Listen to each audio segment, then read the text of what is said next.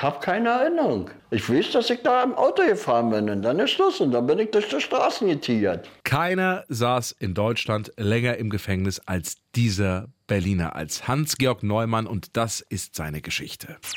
100% Berlin. Ein Podcast von RBB 888. Zusammen mit dem Berlin-Portal Berlin, ich liebe dir. Hinter den schwedischen Gardinen schauen hervor Jana Schmidt und Tim Koschwitz mit einer wirklich sensationellen Berlin-Geschichte. Ja, bei uns bekommt ihr spannende Geschichten von Menschen aus unserer Stadt, wie zum Beispiel die von Hans-Georg Neumann. Er hält einen traurigen Rekord. Keiner saß in Deutschland länger im Gefängnis als er, nämlich insgesamt 59 Jahre. Aber was hat er verbrochen und warum kam er nicht vorzeitig raus, wie ja viele andere, die das Urteil lebenslang haben? Schauen wir uns sein Leben an. Hans-Georg Neumann wird 1936 geboren. Er ist der Sohn einer Prostituierten, die ihn zwei Wochen nach der Geburt in ein Waisenhaus in Kreuzberg gibt.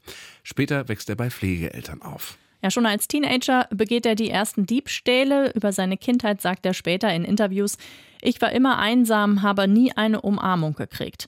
Er wandert nach Kanada aus, überfällt dort Banken und kehrt dann zurück nach Berlin. Dann der 13. Januar 1962. Neumann ist da 25 Jahre alt. Er schaut abends in seiner Wohnung in Mariendorf Fernsehen, die Krimiserie Das Halstuch, ein absoluter Straßenfeger damals. Als die Serie zu Ende ist, geht er nochmal raus und steckt sich Waffen ein. Ja, zwei geladene Pistolen und ein Messer. Neumann ist ein Waffennah. Mit dem Bus fährt er zum Flughafen Tempelhof, läuft so ein bisschen durch die Nacht, das macht er oft.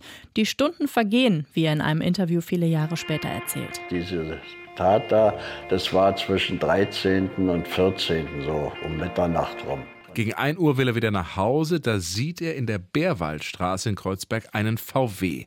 Drin sitzen der 18-jährige Klaus Heinrich und seine Verlobte.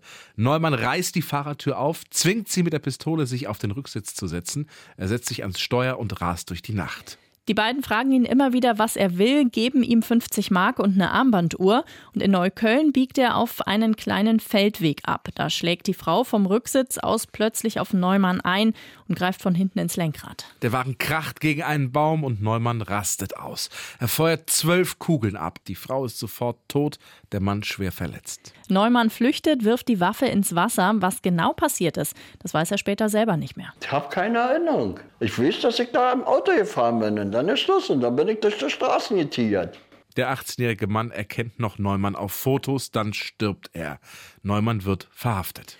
Ja, aber warum ist er so ausgerastet? Vor allem, weil ihn eine Frau angegriffen habe, so steht es jedenfalls später im Urteil.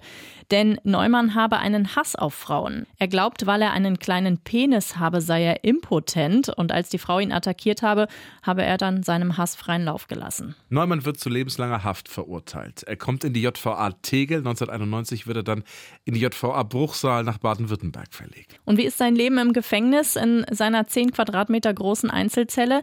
Er ist ein Einzelgänger. Vormittags entspannt er im Bett und hört Radio, nachmittags dann der Hofgang und auf den freut er sich auch immer am meisten. Und er handelt mit Drogen, gilt als einer, der Dinge besorgen kann. Das erzählt er in einem SWR-Interview von 2013. Bloß mit kaufen ist nicht. Ich habe nichts zum Verkaufen. Eintauschen. An Weihnachten haben sie alle Kaffee gekriegt hier in Weihnachtspaket, da die 500 Gramm Mokka und so.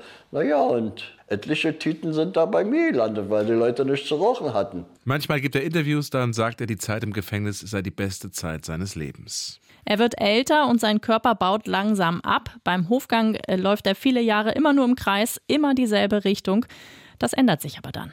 Nach ungefähr 25 Jahren habe ich hier in der, na, wie nennt man das, der Hüftgelenk Schmerzen gehabt, haben sich so leicht eingeschlichen. wa?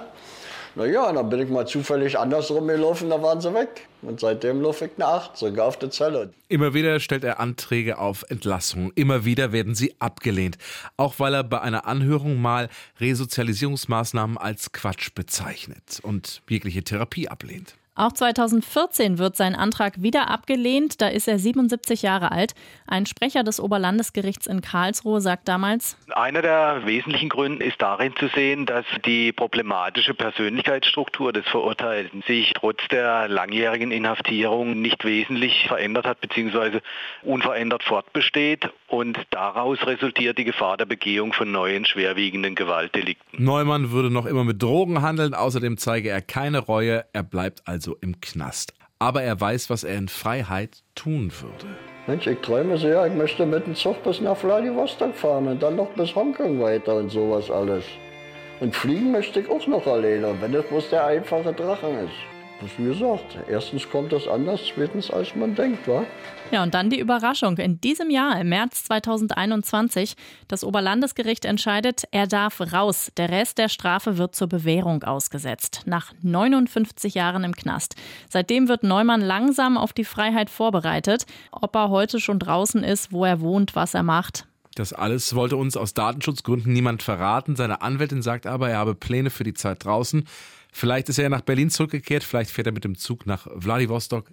Wer weiß. Wahnsinnsgeschichte. Irre. 100% Berlin.